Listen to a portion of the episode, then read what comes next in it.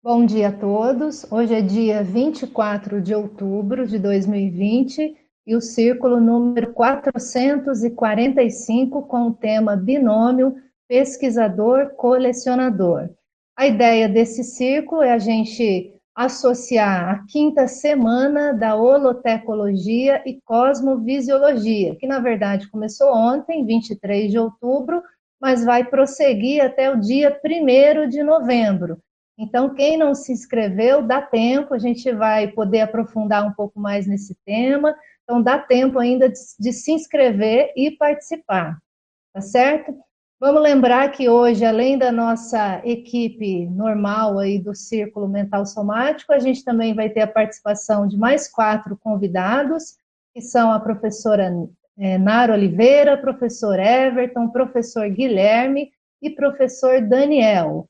E também vou ressaltar a nossa equipe de transmissão. Então, atrás aí da nossa telinha, vocês não vão estar vendo, mas estão aí participando da transmissão o professor Everton Livramento e a professora Patrícia Pialarice. Então, destacar aí essa turma que, que fica aí nos bastidores trabalhando para o círculo mental somático funcionar.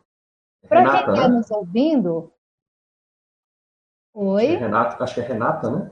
Renata Pialarice. Isso, se eu falei diferente, é a Renata Pialarice.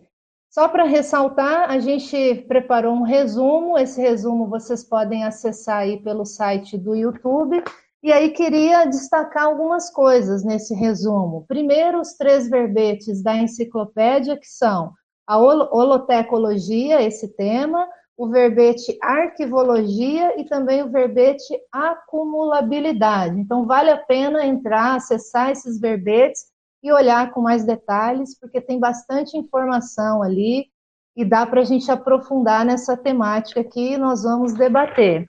Também queria ressaltar alguns itens aqui da revista Holotecologia. Para quem não conhece, peguei esse número aqui, essa revista bonitona aqui, que o pessoal prepara aí, é uma revista bianual, né, se eu não me engano, é isso, né, Nara? Bianual. Então, tem, tem muito tema, temas sobre museu, exposições, né, tecas, biografias, então uma revista bem bacana. E aí, dentro dessa revista, a gente trouxe aí uma personalidade, que é o Roberto Gonçalves Oliveira, que foi uma biografia destacada pela professora Miriam Kunz, é um nosso exemplo. A gente pode até trazer como estudo de caso desse binômio pesquisador-colecionador. Então, quem não leu ainda esse artigo desse, do professor Roberto Gonçalves Oliveira, vale a pena olhar, porque dá uma visão bem bacana sobre o tema, tá bom? Então, feitas essas introduções iniciais, vamos lançar aqui a nossa primeira pergunta para os nossos debatedores aqui. Então, vocês que já estudam esse tema há bastante tempo, queria que vocês comentassem aqui com a gente, ou trouxessem para a gente, qual a importância do pesquisador ser o próprio colecionador dos objetos de pesquisa. Então, qual que é a relevância disso? Então, vamos ver quem é que quer começar essa, esse debate. Daniel, pode falar, Daniel. Olá, bom dia a todos. Então, realmente, essa questão do, do colecionismo, né, a gente vê que há uma, uma importância de você buscar, né, fazer uma coleção é, a partir do momento em que você quer ter um acesso mais direto, né, àquelas peças ou aquelas fontes de informação, né. Então, do ponto de vista é, o enfoque, né, da, da, do artefato do saber ali como fonte, eu acho que é, é bastante interessante quando a pessoa quer se aprofundar, né, num determinado tema. Então, no que ela busca, né, montar a própria coleção, ela vai ter em mãos ali para examinar o, o, próprio material e dispor né, daquilo da, da melhor maneira. Inclusive do ponto de vista, por exemplo, né, da questão da holoteca, né, no momento que você tem ali o próprio acervo, você ganha possibilidades, né, não só de estar tá examinando esse, esse material, mas também de estar tá, é, fazendo, de repente, exposições ou compartilhando né, aquele acervo do ponto de vista de divulgação também de, de informação. Então, claro, se você não, não tem aquele acervo na sua mão, as suas possibilidades, né, ao meu ver, acabam ficando um pouco mais restritas. Né? Claro que sempre é possível ter é, acesso, né, de uma maneira ou outra, a, a certas fontes, mas no que o, o acervo é próprio, né, isso aumenta muito essas é, possibilidades. E, e, eu também vejo um outro aspecto que é o próprio envolvimento, né, quer dizer, a partir do momento que você está ativamente buscando peças né, para uma coleção, quando a gente fala que em peças também podem ser é, livros, né, ou artefatos de modo geral, porque a biblioteca, né, no caso ali do CAE, está trabalhando com uma, uma grande quantidade de, de, de coleções. Então, é, realmente eu vejo que, que, por aí, né, a gente pode estar é, tá, tá ampliando, né, as, as, possibilidades na hora que tem esse essa procura mesmo ativa da, das peças, né? De repente você vai encontrar um, um, artefato ali que acaba aparecendo porque você está envolvido naquele Holopensene de procurar né, artefatos. Então, acho que tem esse aspecto muito interessante que é você, de repente, fazer um achado, né, uma, uma peça ali, um, um livro, ou que seja, que é, de repente tem né, muito a ver com o que você está procurando, mas é, é, de alguma maneira é inesperado, te revela né, um, um novo aspecto, uma nova ideia. Então, acho que esse envolvimento ativo para montar a própria coleção pode propiciar isso também. São algumas ideias, assim, né, para a gente começar a, a esquentar. Muito bom, Daniel. Depois nós vamos querer saber mais detalhes aí desses achados inesperados. Mas eu vou passar aqui a palavra para Nara. Eu queria ir na onda do Daniel acrescentar a questão de que é muito difícil a gente fazer pesquisa em profundidade sem colecionar fontes, né? Então, de modo geral, a maioria das pessoas, e é, é mais ou menos o cotidiano de muitos pesquisadores aqui, tem a sua biblioteca no fundo dos, do, da tela de todo mundo aqui, a gente está vendo livros, né? Enfim, então a coleção da a biblioteca já é o tradicional. Por outro lado, esse, essa coleção de fontes organizada especificamente, ela também nos permite, no, na busca, né, ou no garimpo das fontes, encontrar ou buscar, é, por trás do garimpo das fontes, você tem especialistas, né, você tem pesquisadores, né, que são pesquisadores que marcam aquela área do conhecimento como referência. Então, a pesquisa atacadista, ela requer, de um jeito ou de outro, esse interesse, e é quase que natural do pesquisador que ele comece a pesquisar em mais profundidade um tema e comece a fazer aquisição de fontes. Né? Então, as coleções particulares vão crescendo e, com o tempo, elas acabam parando na holoteca, porque são muitas as pessoas que fazem as doações, enfim, depois das suas, eh, das suas publicações, ou migração para outros temas, enfim. Ok, muito bom. Até agora eu consegui anotar alguns itens aqui, vou tentar sintetizar. Então, essa facilidade ao acesso ao material, esses achados inusitados, essa profundidade aí da pesquisa que a Nara está trazendo. Tem mais algum elemento assim que eu não peguei, Guilherme? Ou queira acrescentar? E acrescentar a questão, quando a gente começa a, a ir atrás desses artefatos do saber, a gente também inevitavelmente, inevitavelmente entra num circuito de também de outras de outros pesquisadores, de outros cientistas que também estão atrás desses mesmos artefatos. Então inicia uma troca científica e isso é muito rico. É, e também um outro aspecto para acrescentar é o processo da, da é, quando a gente está fazendo essas coleções, a gente sempre está pensando também no ponto de vista da produtividade que a gente vai ter né, que vai ter como base essa, essa coleção, a gente está pensando numa produtividade. Isso também permite a gente organizar essa coleção de acordo com o que a gente imagina que seja melhor para a organização das ideias do ponto de vista pensando, mirando numa produtividade, né, os resultados daquela pesquisa. E até porque quando a gente está fazendo essas pesquisas, é inevitável a gente fazer revisitar é, inúmeras vezes em momentos diferentes, né? Então, quando você tem um acesso mais facilitado aos artefatos, isso facilita bastante. Ah, bacana, muito bom. Acrescentou mais itens. Acho que a Rosa queria falar, depois na sequência a Abel.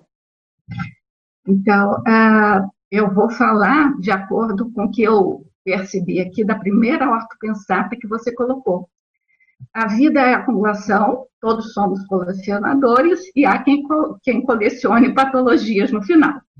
Aí eu fiquei pensando que, e ontem também, anteontem, eu estava vendo um trabalho, até do professor Valdo mesmo, onde ele falava que a gente pode ter uma meta de criar novos materpensenes para a gente. Aí eu fiquei pensando que e, e, lembrei também da, daquele caso que ele contava quando ele queria fazer a projeção com a China, que ele enchia um quarto com material de, da China.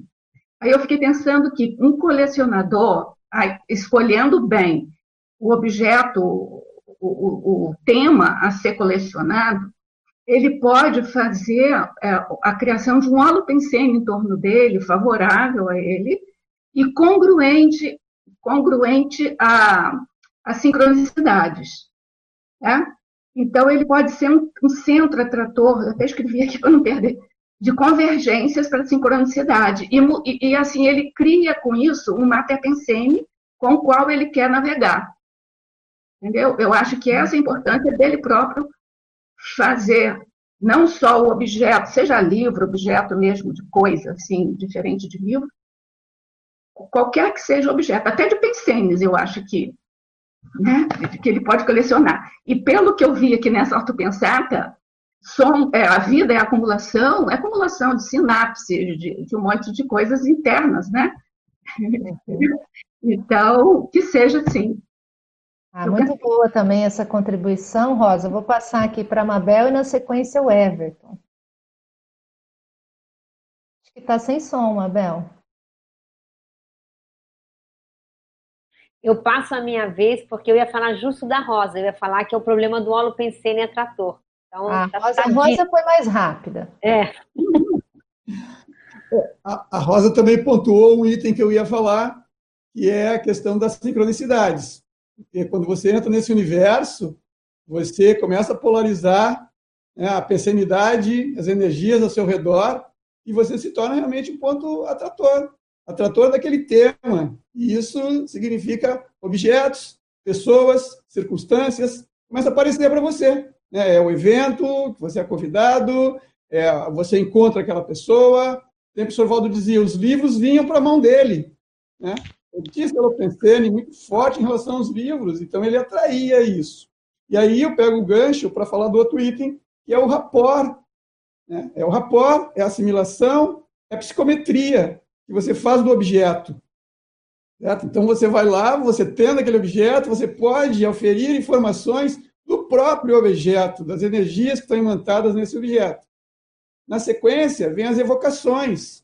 As evocações dos ex-autores, Claro, tem a vocação do, dos autores especialistas, como o professor Roberto colocou, que geram as sincronicidades, mas tem os ex-autores, né, as consciências, que elas estão envolvidas diretamente com aqueles objetos. E aí você tem também a evocação das consciências que estão envolvidas com aquele tema. Então você entra nesse circuito que tem a ver com o tema, que tem a ver com os, as coleções, com o Lopensene, desencadeado muitas vezes por um objeto também, né? Pode ser qualquer objeto. E aí também queria acrescentar aqui, nós estamos falando de fazer coleções, e às vezes não é tão fácil você fazer a coleção, mas você pode acessar as coleções de outros. E no caso, a Holoteca oferece isso. Né? Várias coleções de objetos, em geral, estão lá na Holoteca, para que a gente possa adentrar o universo daquele tema, com aqueles objetos, sem necessariamente precisar fazer a coleção. E aí né, vem o que o professor Daniel colocou lá no início, que é o acesso aos objetos, não necessariamente sendo da sua própria coleção, mas da coleção de outros. E aí, repetindo, a Holoteca está aí de portas abertas, né, é, disponibilizando as suas coleções para que todos possamos fazer pesquisa. Isso, perfeito, Everton. E você me fez lembrar aqui que no início eu esqueci de mencionar, deixar claro, né? Então a gente está falando da semana da holotecologia, mas a temática é fontes e pontes interassistenciais. Então a holoteca tem exatamente esse papel de fazer essa ponte aí, né, esses elementos que você está trazendo. Se eu não tenho a minha coleção, que eu use essas coleções existentes na holoteca, né? Então ela existe para isso também, né? Então é bom que a gente faz o link aí para essa para essa semana, essa quinta semana da holotecologia. Gente, eu estou achando muito bom assim que vocês estão dando um, vamos dizer assim, um holopensene muito positivo e bacana dentro dessa temática do pesquisador colecionador. Mas eu quero complicar um pouco a vida de vocês, no sentido de quando a gente olha, né, essa, vamos dizer assim, o pesquisador, o colecionador na ciência convencional, eles também fazem isso. Mas qual é a diferença de, disso acontecer no ambiente convencional para a gente, né? Ou seja, qual é a diferença de, do pesquisador, colecionador na ciência convencional e dentro do nosso paradigma? Qual é esse diferencial? Eu vejo que existem convergências, Mas que diferenciais vocês acrescentariam aí? Opa, Everton, vamos lá. Eu gostaria de começar pontuando dois itens. Né? Um deles, que, digamos assim, é o mais óbvio dentro do nosso, da nossa visão, que é o parapsiquismo. Então, obviamente que esse pesquisador convencional, ele é parapsíquico também. Ele também vai ter contato com o consciex, ele também vai fazer, vai, vai, vai, vai, digamos, experimentar aspectos psicométricos, né? Mas ele faz isso de uma forma amadora, inconsciente. Então, ele não usufrui em toda a extensão e potencialidade né, deste, dessa perspectiva. Então, ele não faz evocação é, técnica, ele não assimila mais profundamente as energias, ele não, não, não, não usufrui, digamos assim, de aspectos de interpersonalidades. Não é, não, é, não reconhece a, a, essas, esses, esses aspectos que estão acontecendo com ele, certo? Então, ele não usufrui do, do, do, dessa, dessa faceta parapsíquica da pesquisa. Né? ou tu não faz aquele, não, não, não extrai em profundidade as informações dos objetos que ele poderia. Esse é um aspecto. E outro aspecto que eu vejo é a questão do especialismo. Né? Então ele vai lá e ele entra naquela área dele, né, naquele quadrado, e se aprofunda ali, e está tudo certo, ele está aprofundando, não há problema nisso. Mas ele perde a oportunidade de fazer aquela pesquisa expandida, né, que é a tudologia, de fazer relação com, com outras áreas e levar mais, como se costuma dizer, de eito aquela, aquela, aquele item que ele está pesquisando, enriquecendo outras áreas e sendo enriquecida por elas. Então, que nem o professor Valdo falava, é aquele, é aquele, aquele médico especialista na mão direita. Né? Então, ele, ele assim, a mão esquerda não, a mão esquerda é com o meu outro colega aqui, eu só faço a mão direita. Então, vejo que esse, para começar a nossa conversa, seriam dois aspectos que eu destacaria de diferença entre esses tipos de pesquisadores. Muito bom, eu vou passar para a Mabel, na sequência a gente tem o Eduardo e a Nara. Não, eu vou nessa mesma linha aí do Everton. Quando o Everton começou a falar, eu me lembrei. Ontem eu estava lendo um livro do Humberto Eco, chama Linguagem Perfeita. E ele estava falando sobre um tema que ele estava estudando e que, de repente, ele cita no livro, começou a chegar livro na minha mão. Ele falou, né? Ele falou assim: e quando eu entrei numa livraria e o livro estava lá na minha cara, né? Um livro super antigo e raro, que eu tinha acabado de dar uma palestra sobre, mas é que eu nunca tinha achado o livro. Eu disse, ele escrevendo no livro, né, dele, eu disse: isso é um sinal dos céus. E eu resolvi comprar o livro. E aí ele começou uma nova pesquisa a partir desse livro que ele tinha descoberto. Então é, é interessante essa fala do Everton, porque a gente, mesmo que ainda estejamos, quem sabe, tateando nesse parapsiquismo mais avançado, mas é interessante a gente notar que a gente tem uma ferramenta de trabalho em termos pesquisísticos, né, de pesquisa, bem interessante, porque ele caiu na mão dele, é, ele disse que era dos céus, né? E ele, ele, ele tirou proveito disso, ele soube, abriu, abriu um novo caminho de pesquisa na vida dele, né? E a gente pode pensar nisso, né? A gente pode pensar em como tirar proveito dessas coisas do ponto de vista parapsíquico de uma maneira mais técnica. Eu acho que é importante a gente pensar nisso. Muito bom, Edu. Eu acho que o Everton quer fazer um parênteses ali. É isso? Fala aí, Everton. É. é isso. Eu só queria dizer que, na fala, seguindo a fala da Mabel, que aí nós começamos a procurar as sincronicidades. Esse é um grande diferencial nosso, né, Everton? Perfeito. Fala, Edu. Então, eu estava pensando nesse assunto essa semana, né, depois da nossa reunião, e fiquei realmente assim refletindo da profundidade desse tema, né? E como que ele é refinado, né? É uma é um processo muito refinado, né? Porque as pessoas podem facilmente assim, ah, quem não tem noção, quem não sabe, né? Por exemplo, quem não conhece o Moloteca, quem não conhece muito a Conscienciologia que está assistindo a gente, por exemplo, às vezes vai ter um pouco de dificuldade de entender, mas a hora que começa a estudar um pouco mais a questão da consciência, as coisas se abrem, né? E é aí que eu queria é, fazer uma complementação ali ao que o Everton trouxe, porque eu acho que a grande diferença também, né, além do parapsiquismo, essas outras questões que o Everton trouxe, é a questão da intenção, a intenção do pesquisador, né? Porque é, quando você entra no paradigma consciencial, você vai ter ali questões de holossomática, de vidas passadas, de energia, de multidimensionalidade e tal. E um objeto, ele pode ser, assim, um divisor de águas na vida da pessoa que ele pega naquele objeto, né? Ele pode ter uma repercussão, ele pode, enfim, reperspectivar, e isso não é exagero, isso é uma coisa que acontece, né? A gente já ouviu algumas pessoas fazer esse tipo de relato. Então, eu acho que a intenção, quando a intenção é a consciência, né, a evolução consciencial, eu penso que o colecionismo ele ganha assim, ele faz um upgrade é, sem limites, né? A pessoa ela pode é, usar o colecionismo dentro da pesquisa dela e isso traz vida, a sensação que, é, que a gente tem quando passa por uma sincronicidade relacionada a um objeto ou alguma outra questão, parece que a vida ela fica mais intensa, ela fica mais vívida, ela fica mais dentro dessa sincronicidade, né? é, nessa pesquisa aí de, de objetos de coleção. Então, eu chamaria a atenção do processo da intenção, a intenção mesmo, quando é a consciência, né, que eu acho que é um diferencial grande do pesquisador convencional, que às vezes se apaixona pelos objetos, e eu acho que é positivo também, não é? Eu não vejo isso como, como ruim, no, no sentido assim de que é negativo, né? Eu acho que o colecionismo nasce assim também é positivo e, e ajuda muito, mas quando você põe a intenção a maior, né, como é o caso da intenção na consciência, no processo evolutivo, as coisas explodem, como a gente diz, né, explode a, a questão aí da pesquisa. Era, era mais nesse sentido.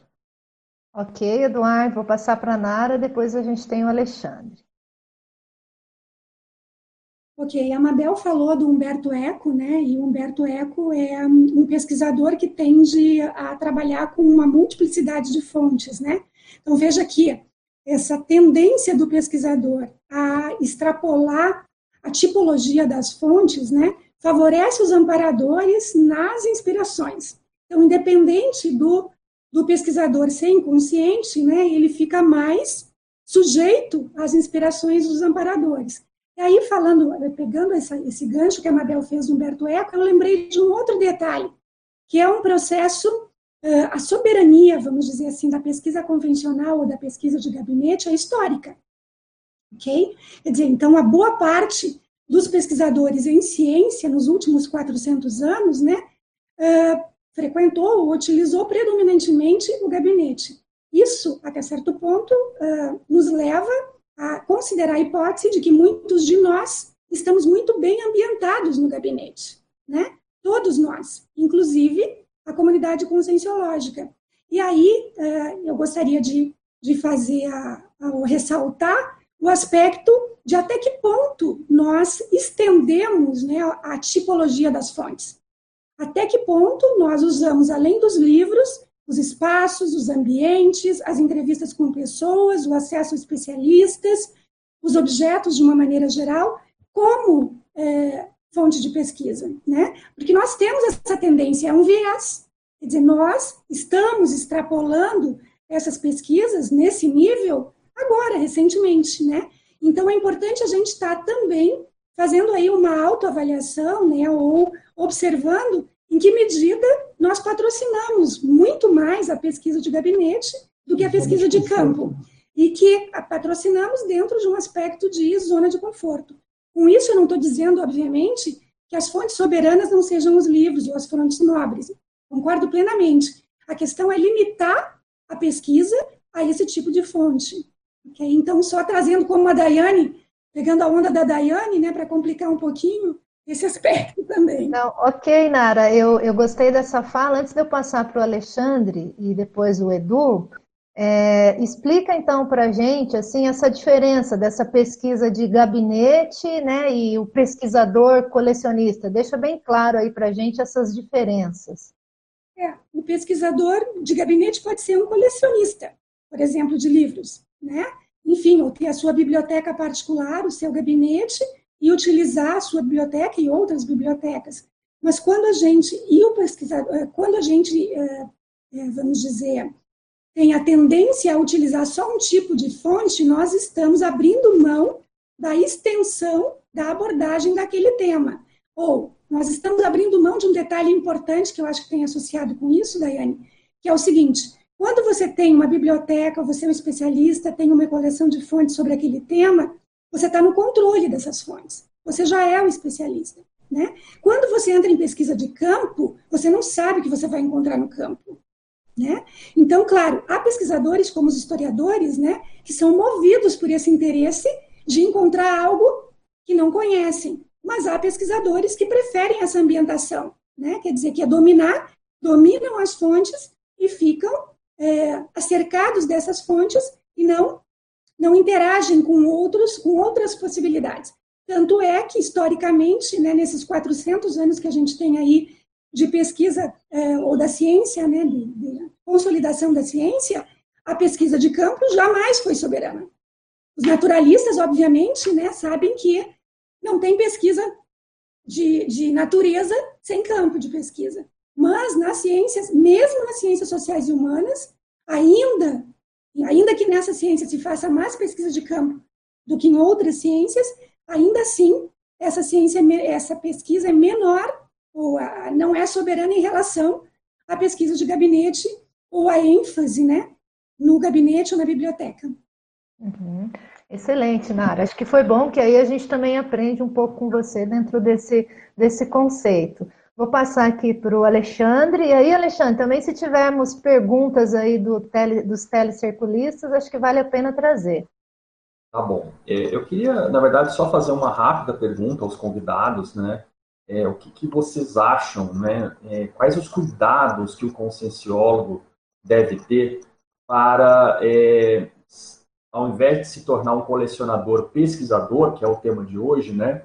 Não cair na condição do colecionador saudosista, né, aquele que de alguma maneira né, fica às vezes muito apaixonado pelo passado, pelas suas tendências do passado e entra até numa condição de conflito ideológico, né, que pode dar gerar alguns problemas e tudo mais. Então eu queria que vocês comentassem um pouco sobre isso, né, que cuidados nós conscienciólogos devemos ter para sermos, né, cada vez mais colecionadores, pesquisadores e não cair nesse mataburro de saudosismo com, a, com, a, com as coleções. Excelente. Quem quer, Quem quer responder aí?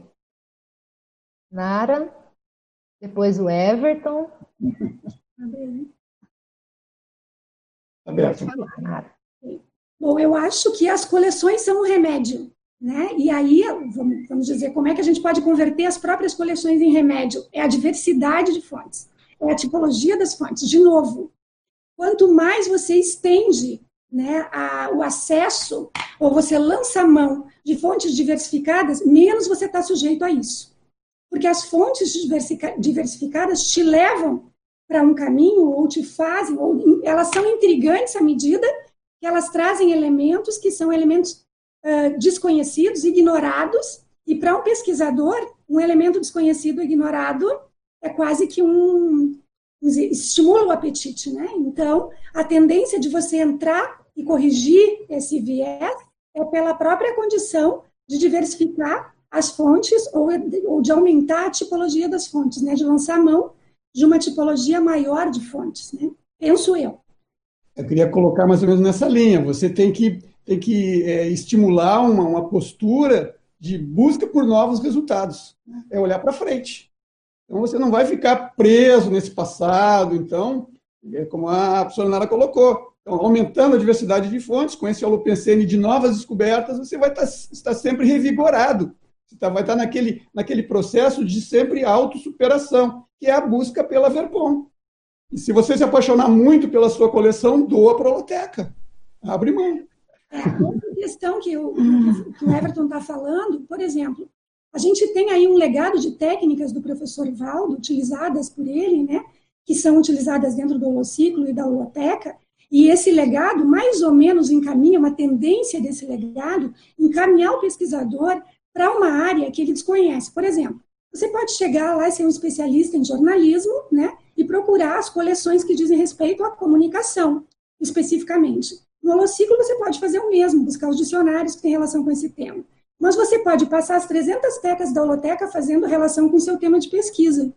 Quando você faz o cotejo tema-teca, você está procurando alguma coisa que você não sabe, que você desconhece. Então, esse, essa, é, essa decisão pretensamente do pesquisador transforma a realidade do pesquisador. Transforma a realidade do pesquisador, transforma o resultado das pesquisas do pesquisador, coloca ele mais próximo da verbonologia, né? Porque ele vai. Eu acho que um dos legados maiores de todo o processo da holotecologia durante a história do professor Valde e a biografia dele é justamente isso. É, o pesquisador deve ser movido pelo que ele não sabe, e não pelo que ele sabe.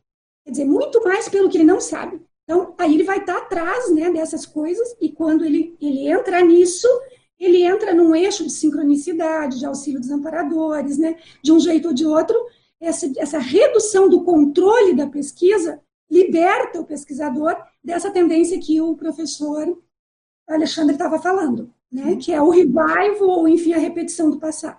Aí ele vai ficar tão empolgado por essas novidades que ele, o passado vai ficando para trás, né? Ele fica assim, na, na, na, na, busca, na expectativa pelas novas descobertas. Ele coloca ele sempre com aquele olhar no presente e futuro. Eu até diria que isso é, ou pode ser, um rito de passagem na pesquisa conscienciológica.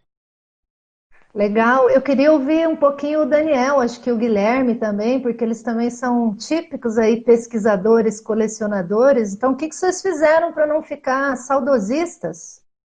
Conta aí para gente. É, minha experiência com a pesquisa, né, eu, tô, eu, no meu caso, eu estou fazendo uma pesquisa na Ciencioteca, lá da Biblioteca, mais especificamente na revista Ciência Popular, que é uma revista que o professor Valdo começou a, a, a criar a coleção dele quando ele tinha 17 anos. E na Consciologia a gente fala muito sobre tudologia, sobre ampliar os horizontes de conhecimento, e a gente por exemplo, no meu caso, né, a gente estuda história, estuda filosofia, estuda conscienciologia, estuda minha área é engenharia, tem interesses diversos, mas quando você olha a, a amplitude dos interesses, né, das notas do professor Valdo na revista, e aí, eu, aí você percebe o quanto a tua tudologia ainda é, é, é pequena, então, é, é, interessante ver isso. É um pouco. Você entra, você é obrigado a entrar, isso te, te, obriga a sair dessa zona de conforto, você entrar em áreas que você não tem domínio nenhum, né? É, em começar a entender essas áreas, ter curiosidade por essas áreas, e a gente observa ali nas anotações dele tudo baseado, fundamentado, né, com, com a intenção de compreender melhor a consciência. Né? E a gente vê consciência em tudo, e aí você tem essa noção da amplitude do, do que, que é essa, essas ou ausência de margens, assim, no sentido de, de, de, áreas de interesses que a gente pode ter na pesquisa. E outra observação que eu, eu queria acrescentar é o processo do, do viés ou do foco da produtividade. Sempre existe uma, uma produtividade envolvida, ou, ou, um foco de produção, ou a, a, a, coleção no sentido da pessoa auxiliar ela a construir uma ideia né, para compartilhar essa ideia. E isso é um, eu acho que é um dos elementos que ajuda a gente não entrar dentro da, dessa linha, né? a pessoa ela pode se apaixonar por objetos, mas também tem aquela pessoa que se apaixona pelas próprias ideias, né? Enfim, isso acaba a, a tendência é ela ficar com uma visão um pouco mais estrita e tudo que ela as, as observações ou o que cai na mão dela também acabam sendo muito em cima daquela linha, né? E acaba, é, enfim, é, faz parte, né, dentro, dentro, do processo da pesquisa, mas é importante também a gente abrir esses horizontes. Uhum, muito bom. Daniel, conta aí pra gente o que, que você coleciona. Então, acho que dentro dessa pergunta do Alexandre, acho que é bem assim, interessante, né, porque a gente tem, talvez, um, um alpensene pessoal, né, claro que isso não tem origem né, na vida atual, a gente já vem trabalhando com isso há muito tempo, às vezes até em função disso você se depara né, com certo tipo de objeto ou coleção sente uma afinidade com isso, né?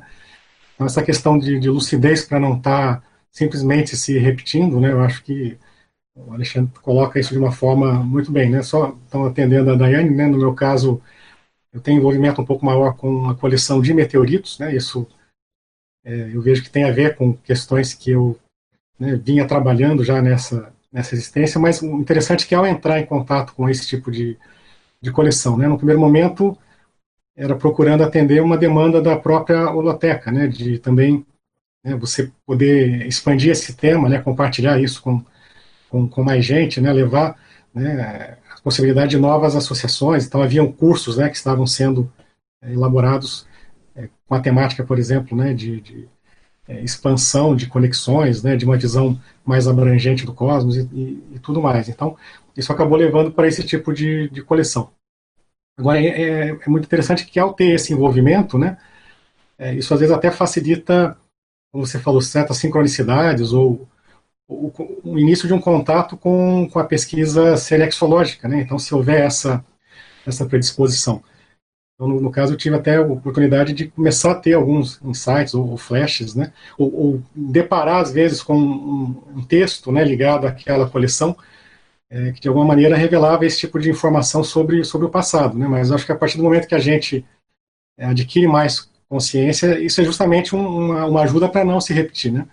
A partir do momento que você está consciente, que de repente já teve é, muito envolvido, já trabalhou muito com aquilo, te dá margens para dosar, né? Dizer, até onde vai isso, qual a finalidade, né? É para você ter, de alguma maneira, um, um, direcionamento, como o Eduardo disse, né? Qual é a, a intenção de se montar aquela coleção. E nessa linha também que, que a Nara comentou, né? O Everton também falou sobre isso, na, na, também é a questão de não ficar só focado naquela coleção, né? Às vezes a gente vê por aí, né, nessas trocas, ou mesmo ao, ao interagir né, com a coleção, é, conhece pesquisadores ou colecionadores que são super focados, fazem né, aquilo com uma dedicação é, super intensa, mas concentrado naquela coleção. Claro que isso tem essa vantagem de permitir um aprofundamento e tudo mais, mas a gente, dentro da holoteca, ou dentro da pesquisa né, conscienciológica, procura expandir essa, essa questão com é, o estudo de outras técnicas. A gente não fica só focado naquele tema ou naquele tópico. Esse é um aspecto né, do seu, do seu holopensene, é, no caso, como há afinidade, existe a predisposição, a gente tenta canalizar isso de uma forma mais ampla, desatualizar né, os temas, atualizar os enfoques. Né. Foi comentado antes, começa a entrar justamente é, enfoques do paradigma consciencial que antes nem era, de repente, considerado. Né. Então, você vê a sincronicidade ligada a uma coleção. Então, foi muito interessante. No, no, foi num curso de, de holotecologia e, e, e que houve essa, essa ideia de iniciar a coleção dos meteoritos aí no caso, né? Isso foi no final de 2015. Então lembro que após ter essa ideia durante o, o curso, né, pensando até num, contexto de divulgação, de mega centro, algo que poderia somar para essas conexões, né? Quer dizer, seria mais uma conexão possível ali dentro do acervo de, de. É, um pouco menos de um mês ali eu fiz uma viagem para uma visita técnica, me deparei com um, um dos maiores colecionadores de meteorito do, Brasil, né? E isso foi uma sincronicidade, isso ocorreu e que facilitou aí né, o início dessa coleção já com essa ideia inicial, né? Também não sei se a, a Nara Everton gostariam de comentar, eles também tiveram, acho que uma, uma viagem que houve alguma conexão que surgiu logo em, em seguida, então, veja, a sincronicidade, um aspecto que foi mencionado. A gente passa por isso, né, quem se envolve com a coleção começa a passar por isso. Isso é interessante do ponto de vista da, né, de, de, pesquisa. E esses insights serexológicos, então, na hora que você se envolve mais com aquele LopenCN, começam a surgir coisas que revelam mais é, sobre a sua própria natureza. Isso também eu acho que é um enfoque da, do próprio paradigma consciencial. A partir do momento que você está aberto para esse tipo de, é, de, de, consideração, você realmente consegue é, aprofundar isso. Só, só para dar algumas ideias, mas realmente acho que é, se não houver essa atenção, se houver esse apaixonamento, a pessoa pode é, se envolver e de repente ficar né, muito fixada só naquilo. Né? Eu acho que a própria Consciologia traz uma série de enfoques, ideias que ajudam a expandir para além disso e revelar coisas novas, embora é, tenha aquela, aquela interfusão, né? É o seu Lupensene, que está ali de né, muito tempo, ao mesmo tempo se somando com né, novas ideias, novos contextos, novas abordagens. Muito bom, Daniel. Gente, eu estou com uma fila aqui grande, é o Eduardo, a Mabel e o João Paulo, mas eu acho que a gente poderia dar um pouco de voz para os tele, telecirculistas. Eu acho que tem perguntas lá, vamos pelo menos trazer algumas perguntas, depois a gente retoma aqui a sequência da fila, pode ser? Então vamos lá, Alexandre. Tem duas perguntas aqui por enquanto, Daiane, então eu vou ler aqui uma que é do Eduardo Doria, ele está perguntando o seguinte: se o acumulador compulsivo, que é doente, é um tipo de colecionador que deu para trás, que teve algum regressismo. Esse acumulador, se tratado, pode passar mais fácil a colecionador? E aí, quem quer responder essa? João Paulo? Posso falar alguma coisa, posso falar uma coisa disso. É, eu acho que o acumulador compulsivo tem uma coisa mais emocional do que qualquer outra coisa, né? Em vez de ser a coisa mais, mais técnica, né? A utilidade da coisa técnica, né? E eu, assim, é evidente que a gente não pode generalizar, mas tem que tomar cuidado, porque o acumulador, a pessoa que é, que é compulsiva, que tem problema né, psicológico, psiquiátrico, às vezes, com isso, é que nem o, o alcoólatra. Então, o alcoólatra, se ele, se ele deixa de beber, ele nunca deixa de ser alcoólatra, né? Então, ele não pode ter, tomar uma bebidinha de vez em quando. Então, eu acho que não, não, eu acho que não existe nenhuma pesquisa tão profunda quanto a isso em termos de psicologia, né?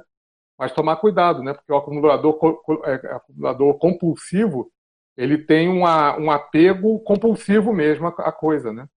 E aí eu acho que se é, se é possível essa transição assim, enfim, teria que teria que ver cada caso, né? Mas eu acho que com essa parte emocional do acumulador compulsivo, se, se às vezes a pessoa é muito apaixonada por uma coleção e a, e a coleção é útil, só que o acumulador compulsivo, normalmente, ele coleciona coisas que não são, não tem grande utilidade, né? Às vezes é até lixo, né? Tem gente que, é, que acumula lixo, tem, tem gente que, que acumula porco, coleção como porco, porco vivo.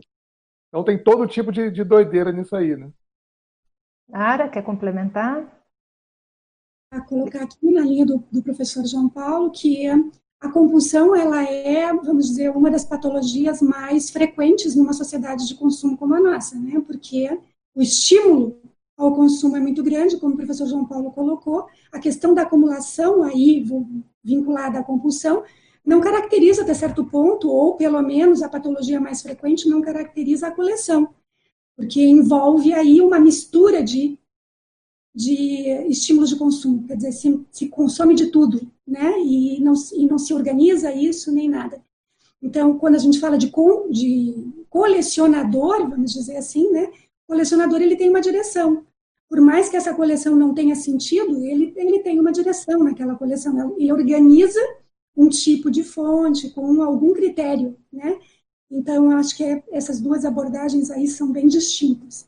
Só queria complementar que a, a vida é acumulação, certo? Então, a acumulação por si só, ela é neutra. Então, ela, neste caso, ela é extremamente patológica, porque coleção, como o professor Leonardo está colocando, é uma, um, é, é, é, infere o tratamento das fontes. O colecionador compulsivo, ele, ele acumula literalmente, fisicamente, põe uma coisa em cima da outra, em cima da outra, em cima da outra, certo? Isso aí não caracteriza uma, uma, uma coleção porque não há processamento nenhum. E aí vem esse aspecto, né, que é extremamente psicossomático do ponto de vista patológico, porque ele não pensa sobre, ele não elabora sobre o que ele acumula e ele não gera resultados, né, como o professor Guilherme estava comentando. Então, se, então isso é totalmente negativo, óbvio. Agora, se ele teria uma facilidade para se tornar um colecionador, eu penso que sim. Agora, não sei quantas vidas ainda ele levaria para superar essas patologias psicossomáticas, para passar a ter um olhar mais mental somático para isso. Mas digamos que ele teria, sim, esse viés aí da, de juntar coisas. Ele, lá no fundo da sua patologia, ele certamente dá alguma importância para isso. Eu penso que isso seria uma raiz que pode ser transformada né, com o tempo, com a vivência, com tratamentos, num, em algo que seja homeostático né, e leve ele ao colecionismo. E essa questão da patologia ou da compulsão, né, quando ela está é, muito avançada, né, o próprio compulsivo ele sofre com isso, né? Quer dizer, já é bem demarcado o processo patológico. Ele sofre, não consegue modificar porque ele não tem controle sobre isso, né? Quer dizer, então, como qualquer outro vício, né? O consumo compulsivo, ele, é, ele, ele não é algo prazeroso. Chega um momento em que está tão avançado o processo da compulsão que aquilo não gera prazer, gera sofrimento, ele não consegue mais abandonar aquela situação, mas tem dívidas decorrentes da situação, gasta mais do que poderia gastar, porque não tem né, recursos, mas não consegue controlar. Então, isso advém uma série de problemas na vida cotidiana da pessoa. Uhum. Mabel, acho que você quer complementar? Eu queria lembrar que eu achei interessante essa pergunta para a gente criar alguns limites do conceito, né? É, então tem aquele que eles estavam falando do acumulador doente, que não tem critério nenhum, mas aí você pode pensar também do colecionador só do ponto de vista da estética, ele coleciona em função de uma estética qualquer dos objetos, mas ele ainda não tem, vamos dizer, a intenção desse aprofundamento de pesquisa mais séria e tem esse binômio que trouxemos hoje né, no debate, que é o binômio pesquisador-colecionador, que já é uma fase né, mais apurada do tratamento do colecionismo, que é quando a Consim ela consegue ter propósitos mais amplos e pesquisísticos com a coleção. Não é a coleção pela coleção, é a coleção com um fim de pesquisa, que é o que foi falado até aqui. Então é interessante a gente fazer essa gradação, né, nas nossas percepções a respeito do tema, para a gente entender aonde se encaixa cada um e essa gradação, que a gente pode colocar, quem sabe, de gradação, de termos de, de, de interesse pela coleção, né? São vários motivos aí que estão cada pessoa, né? Ok, vou voltar aqui para o Alexandre. É, não, eu, é, vocês falando, né, me ocorre uma coisa também muito importante de destacar, que é o seguinte, o colecionador, que nós estamos falando aqui, seja até o, o negativo, mas o positivo ou neutro, ele tem um, um trafore, uma característica de um olhar taxológico. Ele tem um olhar de classificação, de, de separação, de, né, de conseguir olhar as coisas, claro, de uma maneira global também pode ser, mas ele consegue ter um olhar taxológico. E o acumulador, ele não tem essa capacidade. Tanto é que ele acumula, né? Então, eu diria, né, assim, a pergunta que foi feita, né, foi no sentido de, ah, seria uma, um regressismo, uma condição de algum trauma, alguma coisa assim? Eu diria que não, porque se isso acontecesse, essa consciência não ia perder esse olhar taxológico. Então, acho que falta ao acumulador esse olhar taxológico, que é uma coisa que não se perde numa consciência que tem essa, essa capacidade. Eu diria, então, que é até um trafal que tem o, esse acumulador, além de outras patologias que existem do ponto de vista psiquiátrico, como já foi uhum. falado aí. Então tá, acho que a Nara quer complementar, o Guilherme também, e aí a gente vai para outra pergunta do, dos telecirculistas. Nara? Colocar também, dentro disso que o professor Alexandre está colocando, que é impressionante como o professor Guilherme falou de que você entra numa coleção que você não conhece né? Ou você tem que ir trabalhar com uma coleção que você não conhece. Como você não conhece aquela coleção, você também não sabe quais são os critérios de classificação dos objetos, né? Então, quando você se depara com as coleções, muitas vezes, né, o que organiza você é a coleção. Né? Por quê? Porque é a coleção, você, você pega a coleção e começa, bom, isso se parece com isso, isso se parece com aquilo, né? Isso tem mais relação com isso, e você cria as categorias a partir das fontes. Então, esse movimento, a gente aprende taxologia com a coleção, ela ensina a gente aprender. A gente diz que, como o Valdo dizia, que as fontes conduzem a pesquisa, né? Os fatos conduzem a pesquisa, a gente diz os artefatos conduzem a pesquisa, né?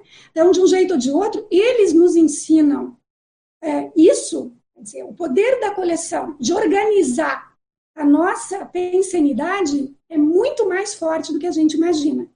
É muito mais poderoso do que a gente imagina, né?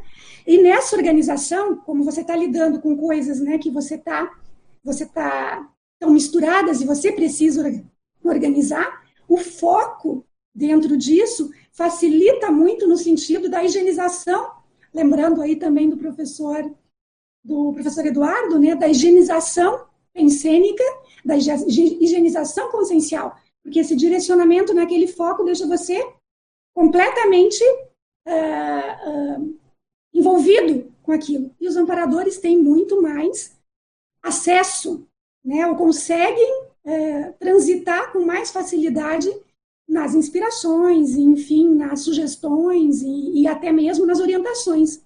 com relação àquela pesquisa. A gente pode considerar aí que nós estamos lidando com objetos que uma série de pessoas tem interesse, isso faz evocação, como o professor Everton disse. Então, você evoca ali, eh, inconscientemente, muitas vezes, pesquisadores, né, enfim, pessoas que já trataram dessas fontes. Então, isso auxilia na própria orientação. Então, as coleções, de fato, ou elas nos ensinam muito, né? elas, elas organizam também a nossa pensanidade. Excelente, Guilherme. E aí vamos passar para a próxima pergunta. Comentar só que, por exemplo, o, o acumulador ele é um processo mais autocentrado, né? como se fosse um buraco sem fundo, algo que parece que nunca tá, atende uma demanda. Enquanto o, o colecionador pesquisador, ele existe um, um determinado momento que o processo transborda.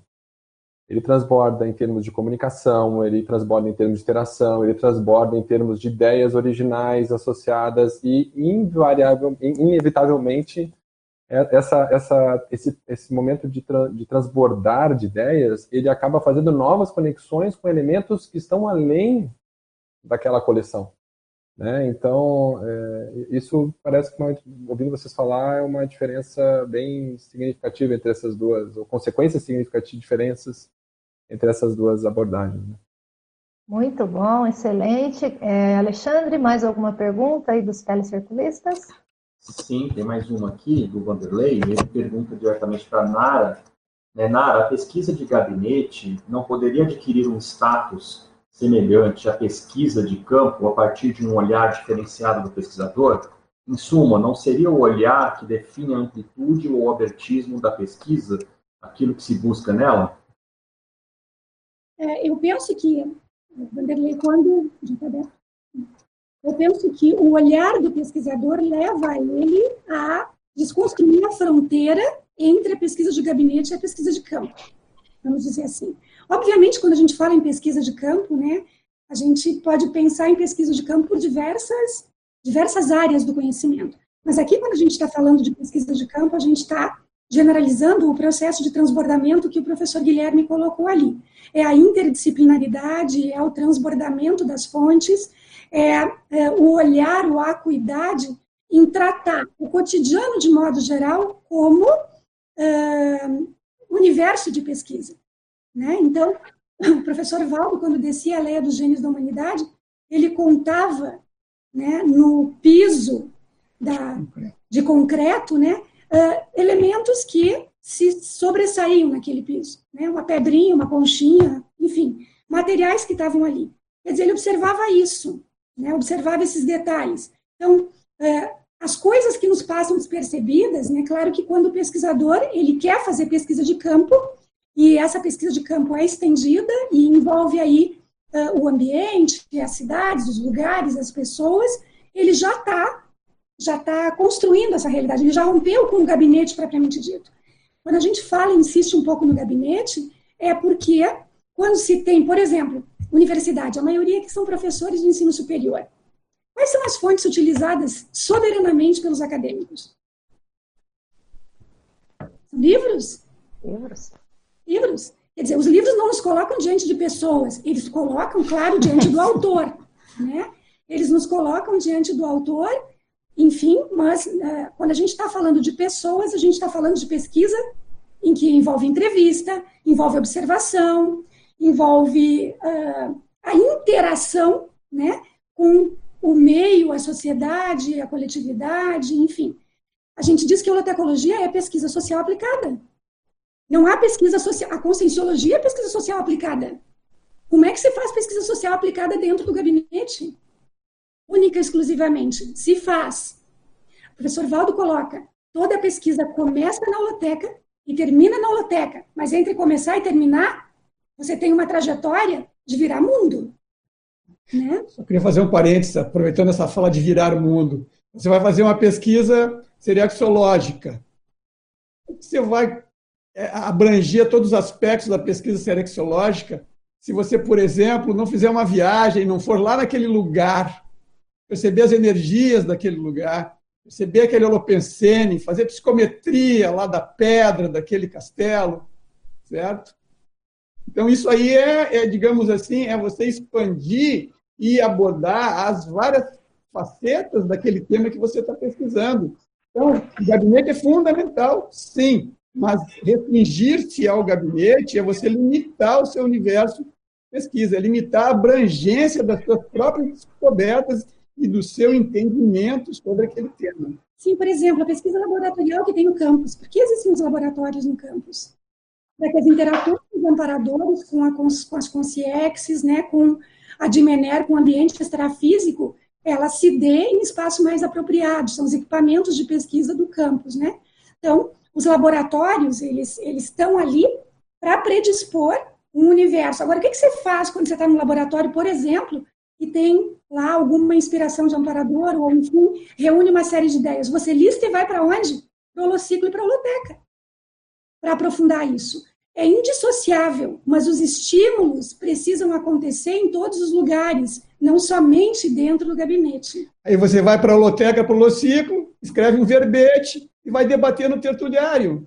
É um produto que se apresenta? Sim, mas é também a continuidade da sua pesquisa. Uhum. Abel? Não, eu só queria é, corroborar com isso. Sabe o que me lembrou quando o Everton estava falando do castelo?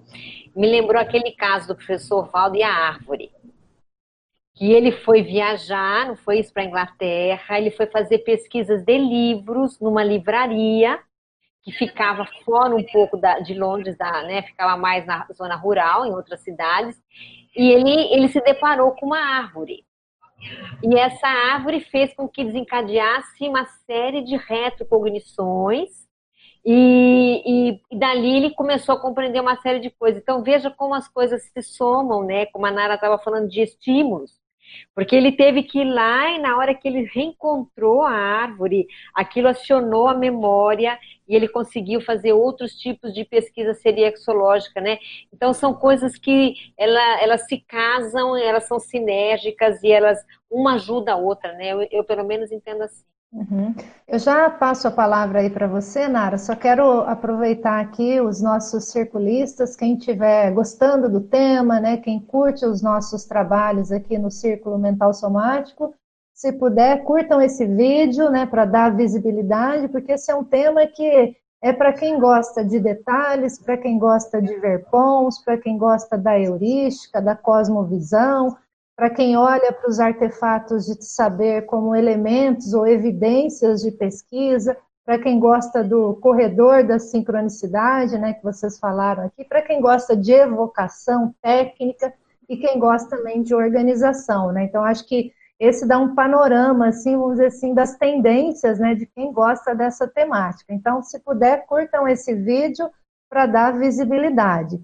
Gente, eu mais ou menos perdi a sequência aqui de quem está falando, de quem levantou a mão. Estou vendo que o Eduardo aqui está levantando a mão, mas eu vou lançar uma outra pergunta para o debate, tá? A gente pode começar com você, Eduardo, mas aí eu vou lançar uma outra pergunta e a gente vai entrando nessa outra pergunta, tá bom? Então vamos lá. Eu queria ouvir de vocês qual que, na visão, é óbvio, né, de cada um, na experiência de cada um, qual a influência das energias gravitantes dos objetos colecionados na autopesquisa ou, no, ou em relação ao próprio pesquisador em si, tá? Então, vamos começar com o Eduardo e eu vou organizar a fila novamente.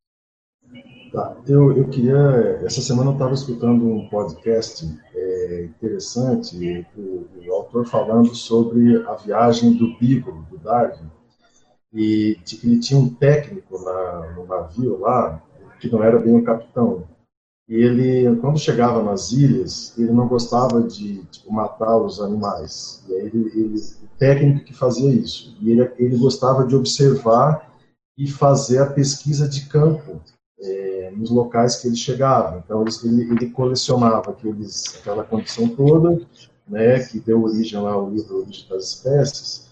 Mas ele, ele tinha esse papel muito claro, assim, do colecionador, pesquisador, não sei qual é a opinião da Nara, do Everton, dos colegas, mas naquela pergunta do internauta ali, a segunda que o Nonato fez, a questão do gabinete e da pesquisa, eu acho que o Darwin, ele, ele juntou meio que as duas coisas, né? Porque ele foi um pesquisador, colecionador, né? ele precisou colecionar uma série de, de, de animais de espécies para depois poder pesquisar e estudar e chegar numa teoria final, né? Que acabou sendo hoje a teoria é, de Bonter da evolução biológica. Então, é só para lembrar do Darwin, até hoje estava com, com o livro aqui da viagem do Beagle, e fui dar uma olhada também no, como é que era a relação deles, né? E acabou que ele, enfim, tem os detalhes do podcast lá sobre a relação dos dois, mas era só para chamar a atenção dessa condição do Darwin, né? Em relação à questão da energia gravitante, eu acho que, Diana, essa pergunta, né, ela é importante porque ela, ela existe energia do objeto, mas existe energia do pesquisador. Né? Então, a, a, essa energia ela, ela é confluente. Então, é, dependendo de como está a energia do pesquisador, que você vai sentir a energia do objeto. Então, eu acho que é preciso um desenvolvimento parapsíquico né, do pesquisador para que ele possa interagir com o objeto e perceber esse objeto. E, às vezes, até é, descartar o objeto em função da quantidade de energia gravitante que existe, ou de onde que veio esse objeto. Eu lembro que o professor Valdo uma vez chegou numa casa e a moça, a dona da casa, foi mostrar os, tinha na casa e tal. E aí, a hora que ela fala, ah, esse aqui é o, é o objeto tal. E aí o professor Valdo olha só, joga isso fora. joga isso fora porque está horrível, a energia gravitante aqui está péssima e tal. E a pessoa não tinha a menor ideia sobre aquilo. Né? Então, é, eu acho que depende muito do parapsiquismo do pesquisador, esse aspecto. Ok, na fila aqui, quem temos? Rosa, vamos lá, Rosa de novo aqui eu vou, vou falar da, da Horta Pensata dessa folha que está disponível para todos baixarem aqui. Na segunda Horta Pensata, o professor Valdo chama atenção da razão pela qual a gente deve usar a técnica do antibagulhismo. Eu acho que tem a ver com essa questão e, de certa maneira, tem a ver com a pergunta anterior, sabe? O que, que diferencia o pesquisador convencional do, do, do pesquisador conscienciológico. É, eu me lembro que, assim, no meu mestrado eu não conhecia Conscienciologia, e no meu doutorado eu já conhecia Conscienciologia. E como a, a, a, o objeto de minha pesquisa, é, pelo menos na minha competência, eu não vejo como pesquisar assim no cotidiano, porque é uma coisa assim abstrata, matemática pura, abstrata, né?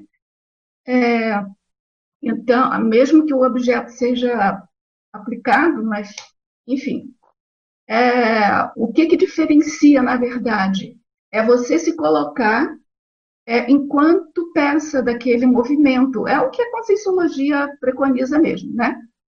É, porque, assim, olha, na tese, de, na, na monografia de mestrado, eu achava que tudo que estava sendo feito era originário de fora de mim. Assim, era do meu raciocínio, mas era consequência daquilo que eu lia.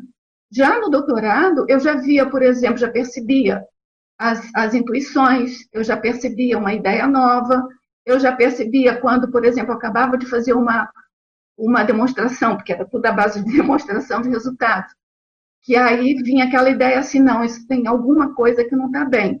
Que eu ia rever, eu encontrava realmente a falha, entendeu? Então, assim, eu já tinha um processo de interação com aquilo que eu produzia.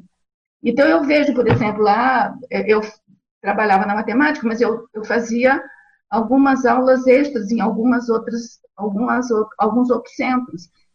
Então, havia aqueles centros que realmente partiam para a pesquisa de campo e tal, né? E depois eu mesma trabalhei com educação matemática, eu fazia trabalho de campo, trabalhava com, com, com as pessoas, enfim. Mas é trabalhar com as pessoas, fazer pesquisa de campo.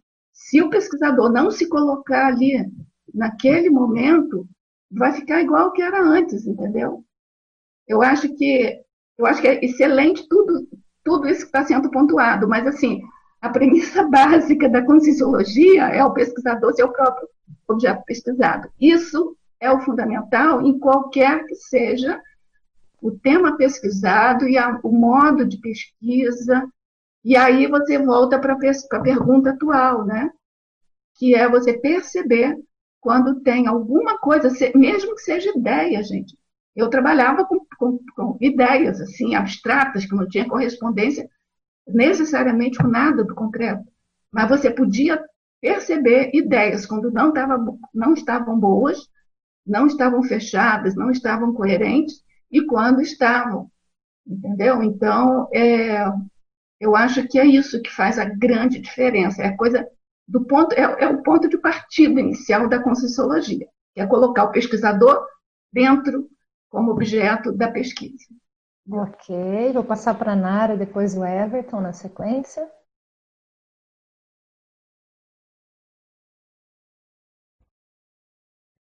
Eu só queria fazer um, uma observação naquele tema anterior de campo e gabinete, né?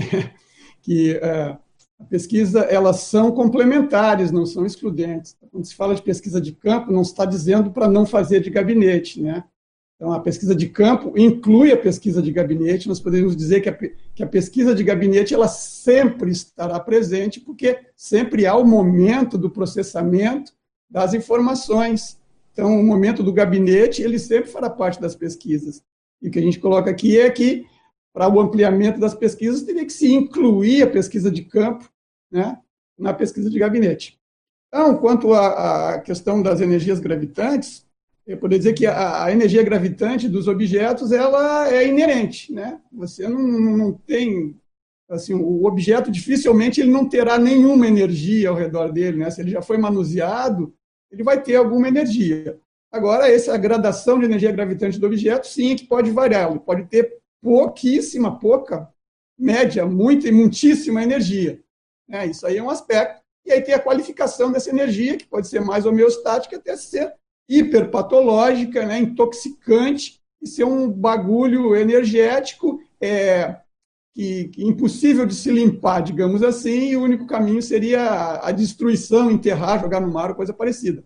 Agora, considerando o aspecto, não esse aspecto é, tão patológico, as energias gravitantes, elas são reveladoras, né? elas, elas, elas podem no, no, nos, nos é, nos causar intuições, ela pode ter energia suficiente para que é, ela é, evoque né, é, consciências, ela pode ter energia suficiente para que já haja uma consciência mais ou menos é, conectada, né? O Absorvaldo tem N histórias né, da coleção de selos que ele comprou, e quando ele pegou o selo, veio lá o ex-dono da coleção, veio né, é, evocado pela própria energia do objeto, né? nem é tanto a consciência do colecionador, ele está meio que grudado naquela coleção.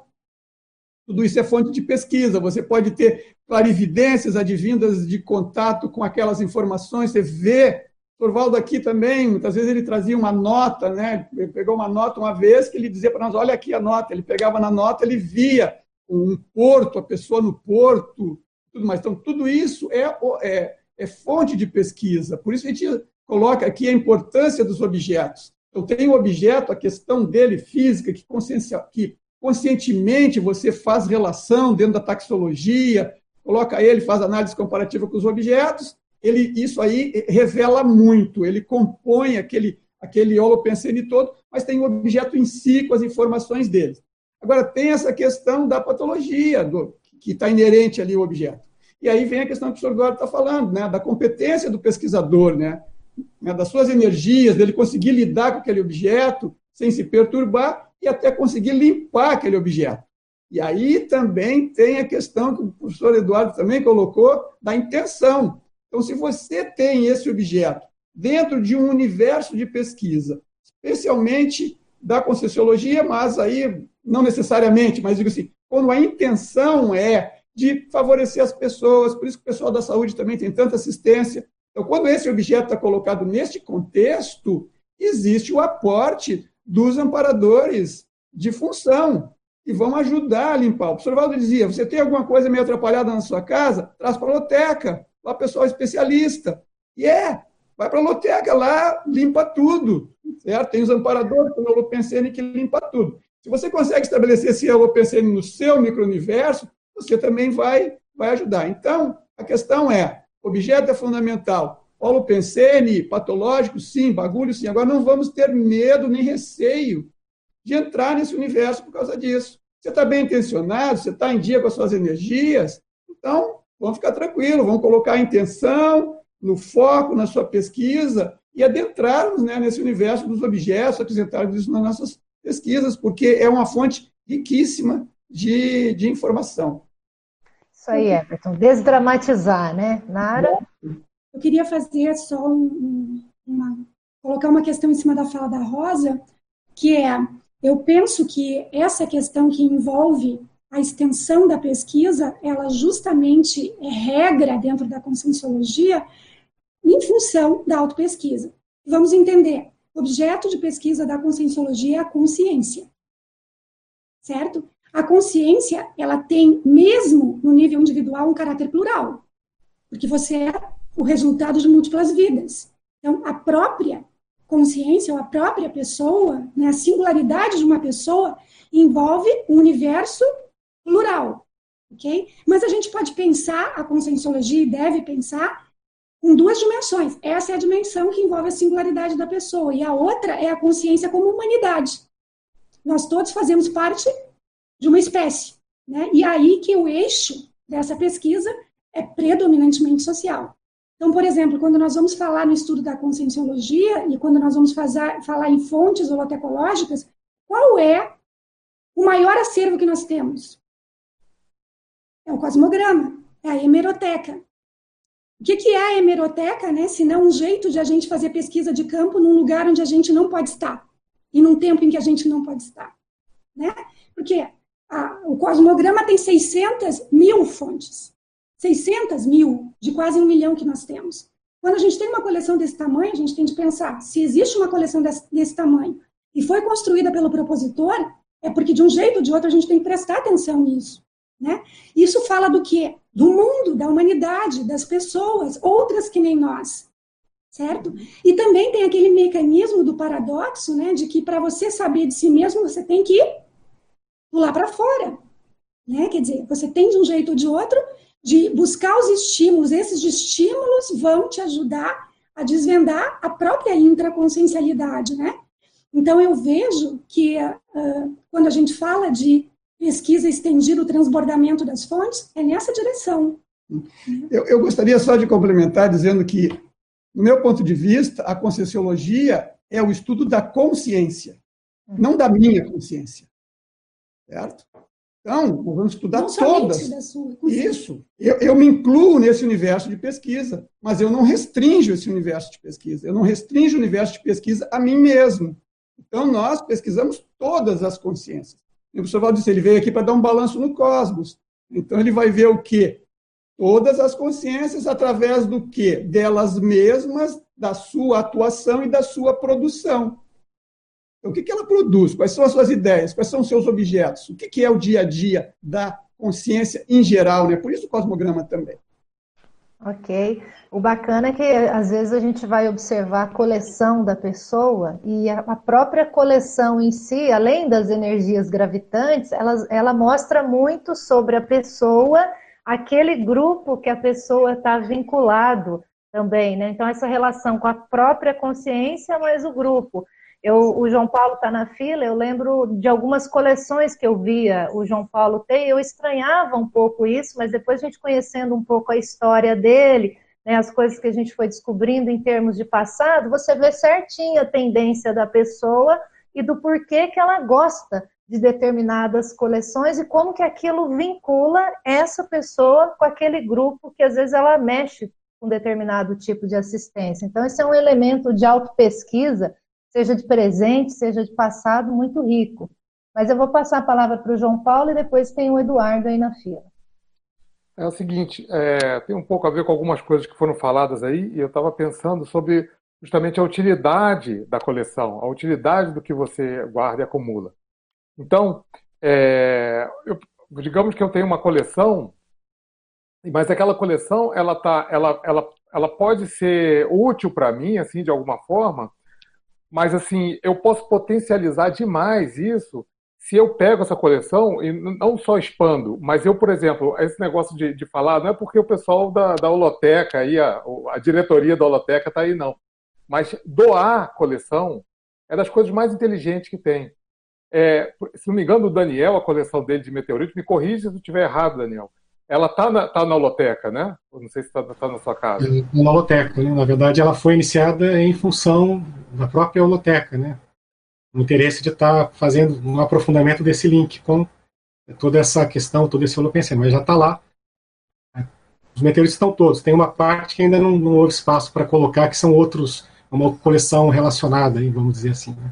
E você acaba cuidando, porque você é o mantenedor dessa coleção, não é isso? Você é o responsável, né? É, assim, aí naturalmente, em função de né, tá, ter a ideia para manter a conexão, tá, sendo, é, tá atuando como voluntário ali da própria loteca. Então, uma coisa acaba levando a outra, né? Então, no momento, é, todo esse envolvimento, a coleção propiciando um link, vamos dizer assim, com, com esse tipo de trabalho né, da holoteca. Então, quando a gente tem uma coleção, e às vezes está falando de energia, foi falado por várias pessoas aí, então se tem alguma coisa, às vezes tem uma energia gravitante na coisa que a gente não dá conta, que às vezes a gente não dá conta na nossa casa. Só que a holoteca é o lugar técnico para isso. Eu contei uma história, né, pra, quando a gente estava fazendo a reunião, de uma vez de um bumerangue, que o professor Valdo, eu mostrei para ele, ele falou, tira esse negócio daqui, é arma. Mas eu, aí eu perguntei, será que é, é, é, vale a pena eu doar para a holoteca? Ele falou, vale, aí, dá, aí vale.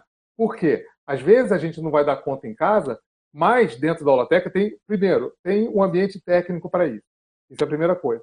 Depois, quando a gente, quando eu, eu posso, como uma coisa que o, que o Daniel faz, ter, uma, doar uma coleção e continuar mantendo minha coleção lá. Então, se é algum, algum apego que a gente tem pela coleção, a gente continua apegado. Mas ela vai estar num ambiente muito melhor, às vezes, que a nossa casa. Um ambiente para isso, né? Outra coisa é o espaço. Né? Você imagina, você doar, o, o, o, o Daniel tem uma coleção de meteoritos. Eu adoraria, mas eu não vou ficar me convidando para ir para a casa dele ver a coleção. Ao contrário, ele fala assim: ó, tá na holoteca, é só ir lá e conhecer, né? Então é super inteligente fazer isso, tanto do ponto de vista energético, quanto do ponto de vista prático, quanto do ponto de vista assistencial, porque a sua, a sua coleção não vai ficar só para o seu umbigo, só para o seu prazer. Você vai expandir. Você, se tem algum apego por isso, todo, todos nós temos psicossoma, a coleção vai estar lá e você tem a oportunidade, como é, de novo o exemplo do Daniel, de você continuar cuidando dela. Você bota debaixo da sua asa, mas não vai estar na sua casa, vai estar lá. Então, eu acho que é super inteligente isso para todos, em todos os, os, sentidos, né?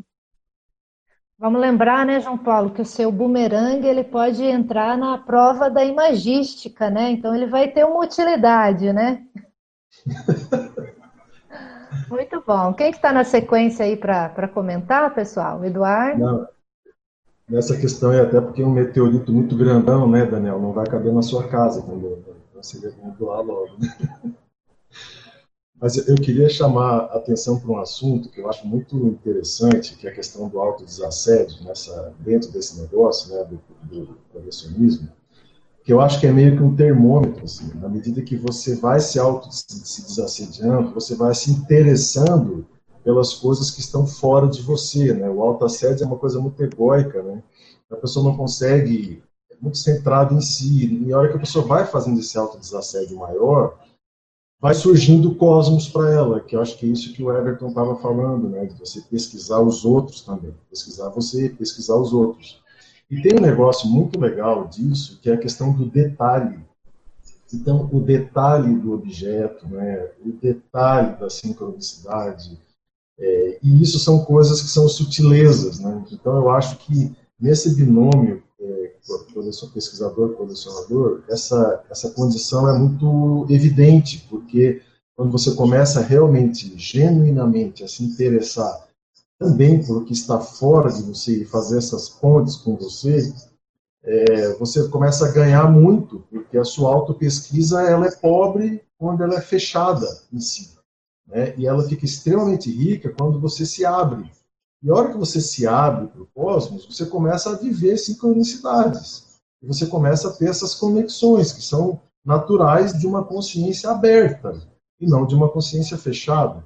Então, eu acho que esse, esse tema de hoje ele tem, ele é uma, uma espécie assim, de uma pós-graduação do autodesassédio. Né? Quando a pessoa ela se desassedia e ela consegue genuinamente buscar esse interesse maior pelo que está fora, não só pelo que está dentro. Ok, Everton. Essa linha aí do Eduardo, também lá do São João Paulo, você sai de si, né? Como diz o outro, né? Sai de si. Então, você aumenta a sua auto-pesquisa e você se torna muito mais assistencial. Né? E é esse é o caminho da autoevolução, né? Então, quando você olha para o outro você começa a crescer, você começa a olhar melhor para você. Então, tem aquela questão que o outro é espelho para você, é aquela questão que aprende mais quem procura ensinar, quem procura distribuir o que aprendeu. Então, esse, esse, esse aspecto né, de se voltar, de ser uma consciência centrífuga, todos ganham. Né? Então, a sua coleção partilhada faz com que o outro usufrua dela. Então, tudo aquilo que você ganhou com a coleção, o objeto do seu apego, digamos assim, você vai distribuir isso, vai dar oportunidade para outra pessoa também usufruir. Essa questão que o professor Eduardo está colocando aqui quanto ao detalhismo. Então, colecionar é, digamos assim, uma, um, um, um meio de desenvolvimento dos atributos extremamente eficiente. Então, quando você falou aí de, do detalhismo, eu pensei lá da coleção de moedas do professor Valdo. Você tem que olhar né, as ranhuras na lateral, você tem que olhar uma série de aspectos para classificar a, a, o objeto em si, assim como os selos, e até para identificar os elementos que tornam aquele objeto raro, por exemplo. Então, tem uma série de itens da, que envolve a coleção que fazem com que nós, nós desenvolvamos os nossos atributos conscienciais, dentre outras coisas. Perfeito, Everton. Eu estava pensando em uma pergunta na sequência aqui para fazer para vocês e eu tinha separado exatamente essa pergunta que envolve os atributos, né? Então, acho que a gente pode fazer uma lista aqui em termos quais seriam esses atributos, habilidades, competências que podem ser desenvolvidos quando a pessoa aplica esse binômio né, do pesquisador-colecionador. Então, vocês estão trazendo aí o detalhismo, né, acho que já foi falado até do próprio parapsiquismo, mas vamos pensar em outros atributos aí que a gente pode incluir nessa listagem. Nara, Everton. Eu só queria fazer um, ainda um link com o professor João Paulo, lembrando que o professor Valdo escreveu no Homo Sapiens Pacíficos um capítulo chamado Reeducação para a Paz, e nesse capítulo ele fala da holoteca do início ao fim, e o, o ponto central é a doação. A ação dirigida para a paz é doar a sua biblioteca para a biblioteca pública, ou você doar as suas coleções para um local onde essas coleções possam ter acesso público. Né? Então, só pegando o link do professor João Paulo para mencionar essa fonte. Eu também vou rapidamente colocar aqui um esquema né, que eu costumo usar, que assim, você quando se depara com a série de dados, teria pelo, pelo menos quatro operações básicas, que é a enumeração, certo? A classificação, o ordenamento e o encadeamento. Pelo menos isso você tem que fazer é claro que isso é recheado de ações, digamos, uh, intermediárias né, para organizar. Então, isso são uma série de atributos, né, da taxologia, organização, uma série, associação de ideias. Tudo isso são atributos é, associados nessas quatro ações que é para você poder tratar os, quando você se depara com os objetos, poder dar um tratamento para ele. Certo? Tem detalhes, por exemplo, é, tenho conversado aqui com o professor Guilherme sobre alguns aspectos, né? E ele vem me, me colocando assim, pois é, mas tinha um destaca-texto colocado lá. Eu disse, mas que cor? É mais neon ou menos neon? Porque dependendo disso, ele foi usado um tipo de caneta ou outro, e dependendo do tipo de caneta, vai nos levar à data, datação. Você vê, né? Vai entrando naquele mundo, e se você não é uma pessoa detalhista, você perde muita coisa neste meio, porque você não reconhece esses aspectos e você não associa as informações que vão te levar a conclusões. Everton, qual que é o quarto item aí que você falou? É, encadeamento. Então você enumerou, classificou, ordenou e depois você encadia um com o outro. Muito bom, acho que essa, essa sua listagem de quatro itens faz a gente pensar em uma série de atributos, competências e habilidades mesmo. Mas tem algum atributo que vocês poderiam destacar que você fala, eu desenvolvi mais esse atributo na hora que eu mexi com a minha coleção? Tem algum? Alguém consegue ser cobaia disso aqui? A Nara, vai lá, Nara. Eu só vou mencionar um porque eu acho que dentre os atributos o professor Valdo colocava muitos deles, né, ele é fundamental, que é o processo da associação de ideias, né, que é a questão que envolve aí a prova da magística que a professora Daiane já colocou, né, que é o diálogo entre o objeto e outras realidades. Né, o que o objeto suscita em relação a outras realidades. Se você parar diante de uma fonte e fazer 200 considerações outras em relação à fonte, né? Quer dizer, isso envolve o detalhismo, a exaustividade, envolve uma série de. A atenção. A atenção, a concentração, a criatividade. Então, a associação de ideias, ela não vem sozinha nunca, né? Para isso é a associação de ideias. Então, quando você começa a, a, a, a pesquisa holotecológica, inevitavelmente, como é muito abrangente, como envolve a tudologia, a associação de ideias é um dos ganhos mais imediatos. Quer dizer, você começa a exercitar a associação de, ide de ideias imediatamente. Né? Muito bom, acho que é um excelente exemplo. Guilherme, tem um atributo aí que você queira destacar? É, falar, no meu caso, a primeira vez que eu tive acesso à resistência popular foi em 2014. E eu comecei a pesquisar resistência popular porque o professor Valdo me orientou, porque eu estava procurando uma informação sobre uma personalidade-chave que eu estava pesquisando. E aí ele me indicou esse, essa fonte de pesquisa, porque ele disse que lá tinha a informação que eu estava procurando. E, e para minha surpresa, vamos dizer assim, uma das, das, repercussões mais sérias que eu tive foi o processo das sincronicidades, processo de telepatia, processo de evocação, muito significativa, né? principalmente na, na, assim, uma, teve uma faixa pelo menos de uma semana onde isso ficou muito intenso. Né? E e eu não achei a informação que ele me orientou a procurar lá, né? Esse é um detalhe importante, mas eu achei coisas muito interessantes. Muito mais interessantes do que aquela informação que eu estava procurando. Né?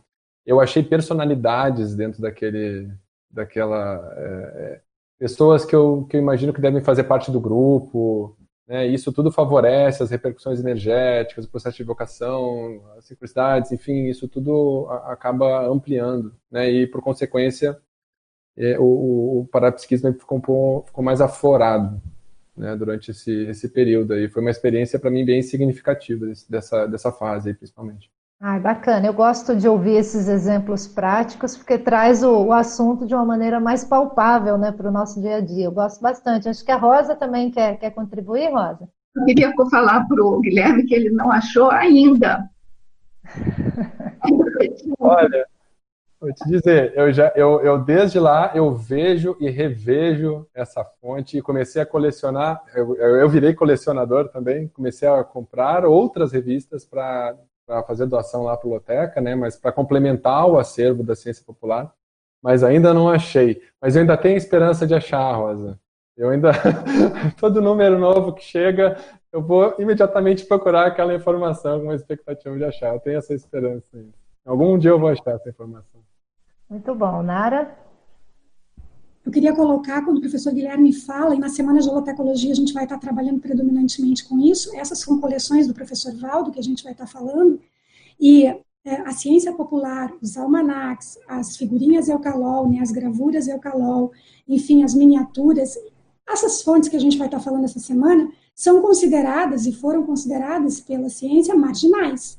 São fontes marginais. Então, isso é um aspecto importante de frisar, o quanto o professor Valdo não fazia asepsia de fontes. Né? Então, o pesquisador tradicional não, não vai comprar revista Caras, por exemplo, né? A gente tem uma coleção de revista Caras no Holociclo, né? Por quê? Porque ele acha que aquela fonte é uma fonte de baixa qualidade, enfim. Ah, nem se compara, evidentemente, a ciência popular, né, com a revista Cara, mas a revista Caras, mas a ciência popular, é, pelo próprio nome, ciência popular, né, ela já tem ali um objetivo de fazer um diálogo, né, ou de abordar temas, né, que às vezes são temas que a ciência tradicional, enfim, convencional, não incorpora, não engloba, né? Os almanacs a mesma coisa, as figurinhas Eucalol a mesma coisa. Então, hoje em dia, né, como já avançamos mais nesse universo de pesquisa, e a gente tem aí, por exemplo, a microhistória, estudando né, documentos que são documentos populares, cartas, anotações, enfim, registros populares, né? A gente vê essas fontes já em teses, em muitas publicações mais reconhecidas, embora ainda seja uma exceção o uso delas nos dias de hoje. Então, só para colocar o quanto essas fontes, né, elas representam para a gente uma realidade que foi ignorada né, por muitos pesquisadores, inclusive por nós, provavelmente em outras vidas. É, a revista Caras é uma fonte riquíssima de estudos da futilidade humana, por exemplo. Né? Então, tem o seu valor. Eu só queria salientar que o professor Guilherme está nesse, tá nesse universo de pesquisa há cinco anos. Né? Então, é algo que só entra no universo, né? se dedica, ela vai absorvendo aquele o mater pensene daquela coleção e, e se inteirando com ele. Então, não, não, aí também aí é outro, outro atributo, né, que é da paciência, né, da dedicação. Né. Isso, não ficar achando que a pessoa vai desenvolver atributos em um mês, né? Um mês de coleção, de coleção já desenvolveu atributos. A gente está quase no horário do, dos nossos comerciais, na verdade já estamos. Eu vou, eu vi que o Daniel levantou a mão. Daniel, você quer falar sobre esse assunto? Sim, Dani, seria só complementando né, a questão dos atributos, é, além desses que o pessoal mencionou, né, de associação de ideias, eu senti muito isso também, né, em função de ter que fazer várias conexões. A, a ideia da holotecologia é justamente ampliar essas conexões, né, a questão de experiências parapsíquicas, até com sincronicidades, retrocognições, eu comentei um pouquinho bem assim, de forma geral, mas me, me lembrei agora de uma experiência que foi importante de comunicação, porque um resultado dessa coleção foi uma exposição, né, trabalhando aí com a Nara, a equipe da, da Holoteca, isso rendeu uma exposição para é, ser uma forma de se comunicar com um público mais amplo. Né? Então, isso para mim foi uma experiência é, super interessante. Então, pensando no desenvolvimento desse traço né, da comunicabilidade, para mim é um tema aí, é, de interesse. Né? Então, foi uma experiência bem marcante. Então, por meio da expografia, né? se organizar uma exposição, toda a linguagem, como acessar né, esse público é, mais amplo. Agora, o próprio megacentro, né, a gente tem essa demanda né, de levar isso adiante, mas aí com esses enfoques dentro do paradigma consciencial e tudo isso é um, é um, é um desafio que estimula o desenvolvimento da comunicação, para dar mais um exemplo né, de, de atributo. Ah, perfeito, muito bom. Desculpe, desculpe me atravessar aqui, mas o professor Daniel está falando da exposição não da holoteca, da exposição que foi feita no Polo Astronômico né, numa, é, numa, numa parceria com a Itaipu, que foi visitada por mais de 5 mil pessoas. 10 mil, né? 10 mil. Opa! Ganhei o dobro aqui agora. Poxa, não é qualquer universo, né? É um universo um pouco maior, né? Isso, assim, transbordamos a, a, nossa, a nossa comunidade aqui, né? Isso atingimos a, a Foz do Iguaçu e região. E quando se fala disso, aí essa questão da autoexposição é, a autoexposição dentro da comunidade é para os amigos, né? É para os pares. A autoexposição fora não é para os pares, não necessariamente. Então, esse exercício mesmo, esse autoenfrentamento, ele é um desafio. Uhum, muito bem. Uma ponte interassistencial em alto nível. Mabel, acho que vamos entrar aí nos nossos comerciais. Então, eu queria convidá-los, né? A gente tem mais um curso da ação integrada amanhã, acontecendo às 14h30.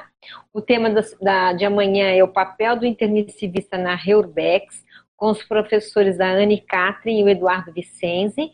Lembrando que o curso sempre começa às 14h30 e as inscrições é, é no site do CAEC.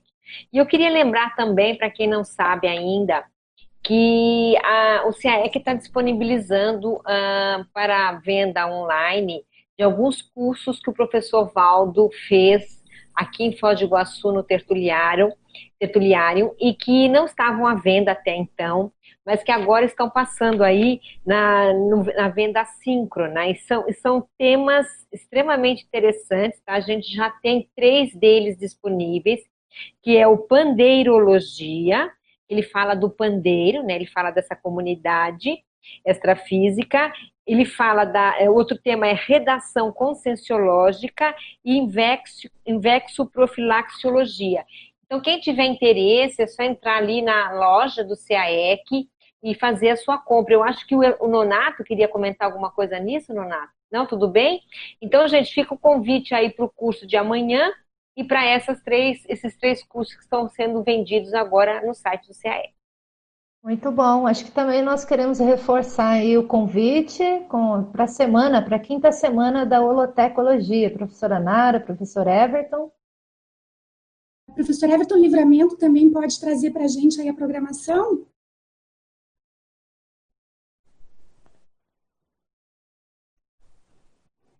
Ok, hoje aqui no Círculo Mental Somático, né, foi possível ouvir o professor Guilherme Kunz e o professor Daniel trazendo aí um pouco das suas experiências com algumas coleções, e hoje à tarde eles dois vão aprofundar esse tema na sequência das atividades do curso de Holotecologia e Cosmovisiologia na quinta semana de Holotecologia. Então a gente tem aqui às 15 horas, né, começando às 15 horas, Revista Ciência Popular, notas de Valdo Vieira, pelo professor Guilherme Kunz. Depois temos um breve intervalo e às 16h45 nós estaremos ouvindo né, e aprendendo com o professor Daniel Machado sobre a meteoritoteca, a conexão com o cosmos a partir dos artefatos do saber. Como a professora Daiane disse, ainda está em tempo de fazer as inscrições e a gente vai com a semana até o dia 1 de novembro. Então a gente espera vocês lá e retomamos as atividades hoje durante a tarde. Muito bom, aproveitando aí a tecnologia, né, com o professor Everton Livramento, a gente conseguiu visualizar melhor o cronograma aí do curso, né, dá mais vontade de participar, né, excelente. Gente, nós estamos aqui quase chegando no final é, e eu queria fazer uma última pergunta aí para vocês, no seguinte sentido, né, é, vocês acham que existe um momento para parar a coleção? Existe isso? É, qual que é a visão de vocês sobre, sobre essa pergunta?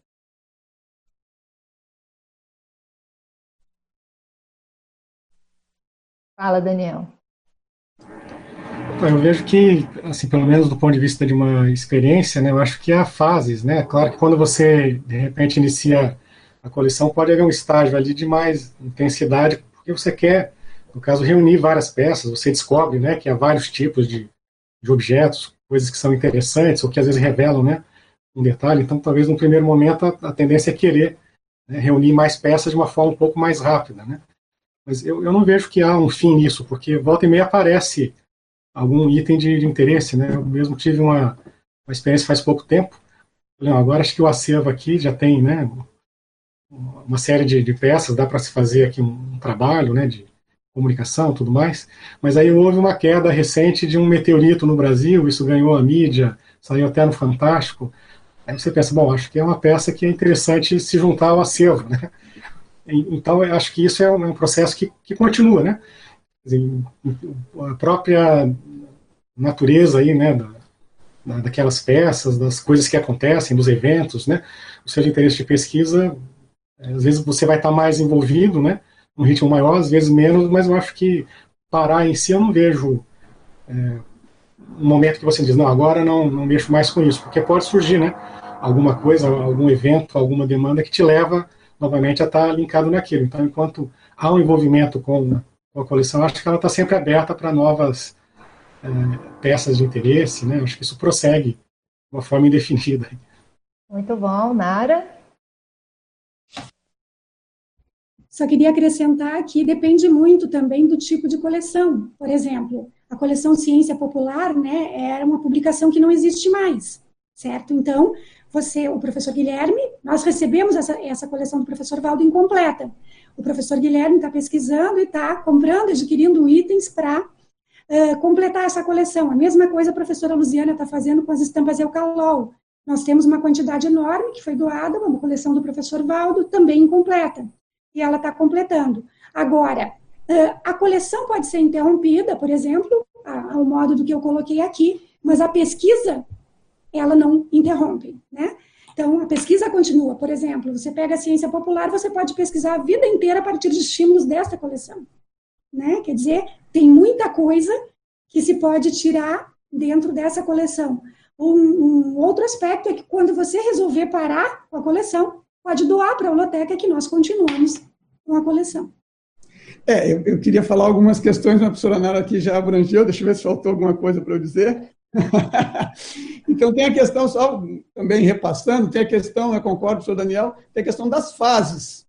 Né? As fases que é o seu interesse, é o seu momento de pesquisa. Tem o aspecto da sincronicidade, que eles, às vezes, a sincronicidade vai indicando né, o quanto você vai mais ou vai menos na pesquisa. Então, ele citou o caso de cair um meteorito, mas às vezes você vai fazer uma viagem, você encontra um pesquisador, você encontra né, um, dono de alguma coleção, e assim por diante. Isso aí vai, é, digamos assim, permeando e orientando a sua relação com, a, com, a, com aquela coleção. Tem um aspecto também mais atacadista lá do professor Valdo, que ele comprava, às vezes, a biblioteca e vinha uma coleção de selos juntos, vinha outra coleção. Então, às vezes, você adquire coleções ou, ou, ou elementos que não necessariamente está naquele seu fluxo atual de pesquisa. Isso pode ficar em stand-by, né, ou coisa parecida. E tem esse aspecto da professora Nara, que é o momento da socialização da sua coleção. Então, você pode estar fazendo a coleção, estar quente com a pesquisa e depois doar, ou você pode doar a coleção mesmo quente com a pesquisa, que aí vem o aspecto que o senhor João Paulo colocou, estando na holoteca é sua também, você tem livre acesso, e essa socialização, além do usufruto pelas outras pessoas, tem a continuidade. Então, você faz sua pesquisa, faz sua coleção, encerrou aquela fase, doou, ou no momento da pesquisa ou depois, outras pessoas se conectam à coleção e seguem ampliando a coleção. Então, eu também vejo que não há, não há momento de parar. Você pode é diminuir, estacionar, e também a questão, a coleção por si só, ela vai acabando, acaba ganhando um status, uma vida própria. E aí não depende mais de você, né? Ela se, se, se sobrepõe a você, digamos assim, né? Temos várias. várias eu acho. Né? A, de, a de livros, então, é a mais clássica, né? Tem livro toda hora chegando lá. É, eu acho que essa visão é importante mesmo, principalmente no nosso caso, a gente estuda serexologia, todos nós, né, esse princípio da multiexistencialidade, então se a gente for pensar em termos de autorrevezamento lúcido, autorrevezamento multiexistencial, aí que você vê a continuidade dessas coleções ao longo do tempo, né? Então, às vezes a gente pode parar nessa vida porque dessomou, mas nada impede, em função daqueles resultados de pesquisa, que você retome esse, essa nova coleção no outro nível, com uma nova cabeça e trazendo novas virpons, né? Então, de fato, eu acho que isso amplia demais a nossa visão. E, Daiane, vamos pensar que somos grupos, né? Então, você está numa coleção, você não está sozinho naquela coleção, você dessoma, outro pega, outro segue, enfim, então é, é um conjunto, né, uma ação continuada. E tem coleções que são emblemáticas. Né? O professor Valdo falava muito da efemeroteca, certo? A efemeroteca é uma coleção de coleções, né? porque são, são itens do dia a dia, do cotidiano. Então, o cartão, o cartão de, de assinatura, o, o, relógio ponto, a nota da compra, enfim, o cartão postal, o envelope da carta. Gente, é uma coleção de coleções. A enciclopédia uh, de efêmeras é, uma, é um mundo para você desvendar. E é uma coleção também que não tem muito destaque. Né? Uhum. Assim, a gente não ouve falar muito. No Brasil, principalmente. No exterior, em Londres, principalmente, isso tem mais divulgação. Mas aqui no Brasil, a gente quase não ouve falar muito. E a gente também despreza. A professora Marise vai estar falando sobre esse tema na Holoteca, é imperdível. Ah, bacana você mencionar. A gente talvez não tenha falado aqui, eu não me lembro, do próprio fenômeno da retrocognição também, em termos de continuidade da própria pesquisa. Então, eu estou pensando aqui, a pessoa manuseando esses objetos, estão fazendo aquilo que o Everton falou, enumerando, classificando, ordenando, né, organizando o encadeamento. Então, ela está manuseando, ela está mexendo, então, ela está imprimindo aqueles objetos com as suas energias também. Né? Então, qual é o efeito disso? Qual vai ser o efeito disso? Pensando em termos retrocognitivos também no futuro, quando a gente voltar para a holoteca. Né? Então, também é uma outra abordagem que a gente pode pensar. Não sei se vocês, eu acho que vocês têm essa visão, né? mas se vocês quiserem comentar também. Sem dúvida o, o, objeto em si ele vai ser auto-retrocognitor no futuro, mas ele pode ser né, retrocognitor como você agora. Né? Você pega esse objeto, você pode ter a experiência da retrocognição sua ou do, do dono daquele, o ex-dono daquele objeto. Então você pega aquela, aquele objeto através da, da psicometria, você tem um flash, como eu estava comentando, de um fato, de alguma coisa, que não foi seu, foi da vida daquela pessoa. Então, isto é digamos assim, um elemento informativo para a sua pesquisa daquele tema específico, mas olha a experiência parapsíquica que você tem, né, por si só, né? Já é algo muito rico, né, que é vai que é vai é, ao lado, né, a side da sua pesquisa. Então você está pesquisando aquele tema, você está tendo experiências enriquecendo né, a sua personalidade e a sua autopesquisa. Então, é, é, é, só temos a ganhar com isso, não é? Isso faz todo sentido também, a Daiane colocar esse aspecto. Por exemplo, nós estamos no intermissivo, criando ambiente aqui para poder desenvolver certas coisas que ainda não tem ambiente para fazer. Nós viemos para cá e já tem um ambiente mais ou menos criado a partir da inspiração de lá para cá, né, de certas circunstâncias que favorecem a nossa possibilidade de ter mais liberdade, enfim, ambientes mais democráticos para lidar com essas fontes, né? A mesma coisa acontece quando a gente está daqui para lá, né? Então, quer dizer, é uma prática, né, que a gente cultiva nos cursos intermissivos que deve ser uh, circular, né? Quer dizer, de lá para cá e daqui para lá. Né? É, a Sonara colocando isso aqui me fez lembrar quantas vezes o professor Valdo falou de nós sermos objetos de pesquisa dos intermissivistas. Então, o quanto isso pode ajudar o intermissivista na sua futura ressoma. Né? Uhum.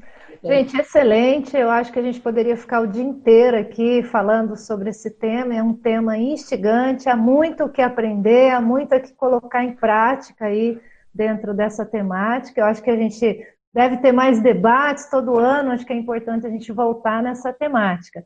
Mas queria passar aqui para a Mabel fazer as nossas pontuações finais do círculo. Então, ok, a gente teve 62 participantes e 440 acessos. Muito bom. Então agradeço aí a todos os participantes, aos debatedores e mais uma vez a equipe aí de transmissão, Everton Livramento e a Renata Pialarice. Então um abraço a todos, até o próximo sábado.